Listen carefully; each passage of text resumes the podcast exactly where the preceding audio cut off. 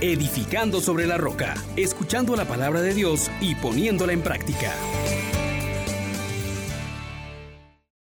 Paz y alegría en Jesús y María. Bienvenidos mis hermanos. Soy Juan Elías de la Misericordia Divina y junto con ustedes queremos glorificar a Dios porque es bueno, porque es eterna su misericordia, porque su palabra una vez más viene a alimentarnos y viene a transformar nuestras vidas para que así podamos festejar con Él por los siglos sin término. Llamemos al Espíritu Santo que nos haga dóciles a esta palabra. Oh gran poder de Dios, enciéndenos en tu fuego el amor. Oh Espíritu, que viene de lo alto, llénanos de Dios. Oh Espíritu, óleo santo, úngenos en el amor. Les invito a meditar conmigo el Salmo 118 y gozarnos en esta palabra hermosa. Me gozo más cumpliendo tus preceptos que teniendo riquezas. Tus mandamientos, Señor, son mi alegría y ellos son también mis consejeros. Para mí valen más tus enseñanzas que miles de monedas de oro y plata Qué dulce al paladar son tus promesas, más que la miel en la boca.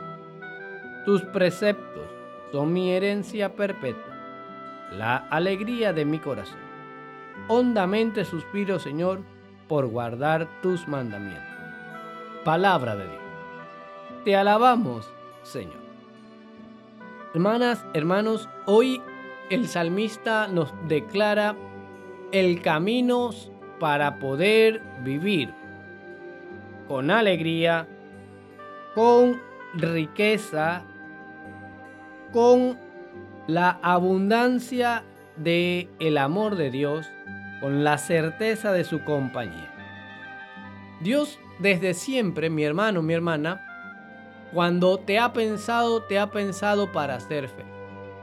Pero como Él es el autor de la vida, él es el que sabe qué es lo que te conviene y te ha propuesto un camino en el cual depende de ti mismo con la elección que hagas, poder confiar en Él y descubrir que Él no es nuestro enemigo, no es nuestro adversario, al contrario, es nuestro Padre el que nos provee lo necesario para ser feliz.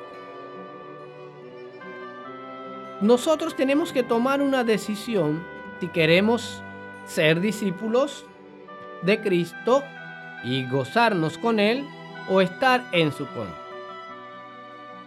Hoy pues se nos propone este camino de cumplir los preceptos del Señor. Pero no es una carga pesada. Al contrario, es una de las más hermosas cosas que pueden sucederte, que es conocer su palabra, gozarte en el cumplimiento que ella genera.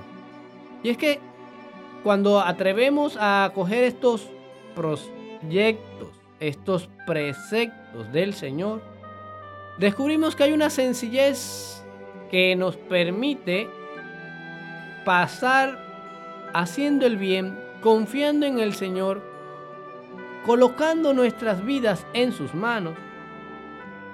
Y entonces descubrimos que son de admirable consejería estos preceptos, estos mandatos del Señor.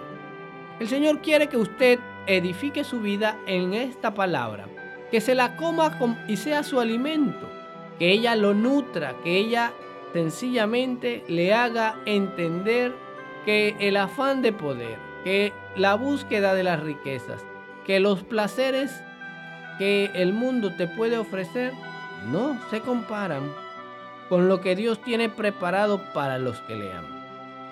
Entonces, la pregunta es si usted valora las enseñanzas del Señor, si las guarda en el corazón, si las descuida o al contrario, se deleita en ellas. estos mandatos son fieles y seguros. El salmista dice algo precioso. Son mi herencia perpetua, la alegría de mi corazón. Usted no está llamado, hermano, hermana, para vivir triste. No está llamado para querer ocupar lugares. Está llamado para vivir en el corazón de Cristo nuestro. Para que puedas también recibir la visita del Señor.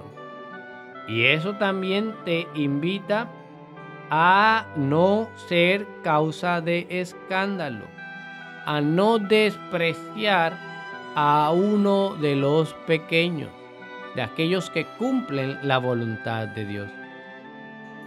No tienes que estar afanándote por el reconocimiento del mundo, por querer ser el más grande, el más conocido. No, ya Dios te aprobó, te aprobó como su hijo. Dios quiere que tú no te pierdas y te busca y te ofrece la mejor calidad de vida.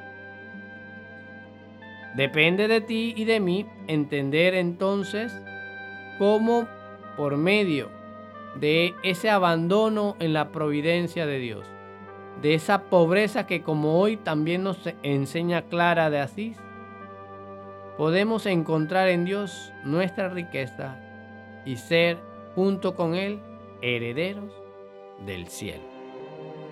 Que esta sea nuestra mayor motivación, que sea el orgullo de mi corazón poder vivir en la presencia del Señor, cumpliendo sus mandamientos por años sin término.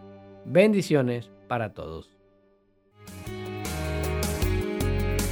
Les exhortamos, hermanos, por la misericordia de Dios, que pongan por obra la palabra y no se contenten solo con oírla.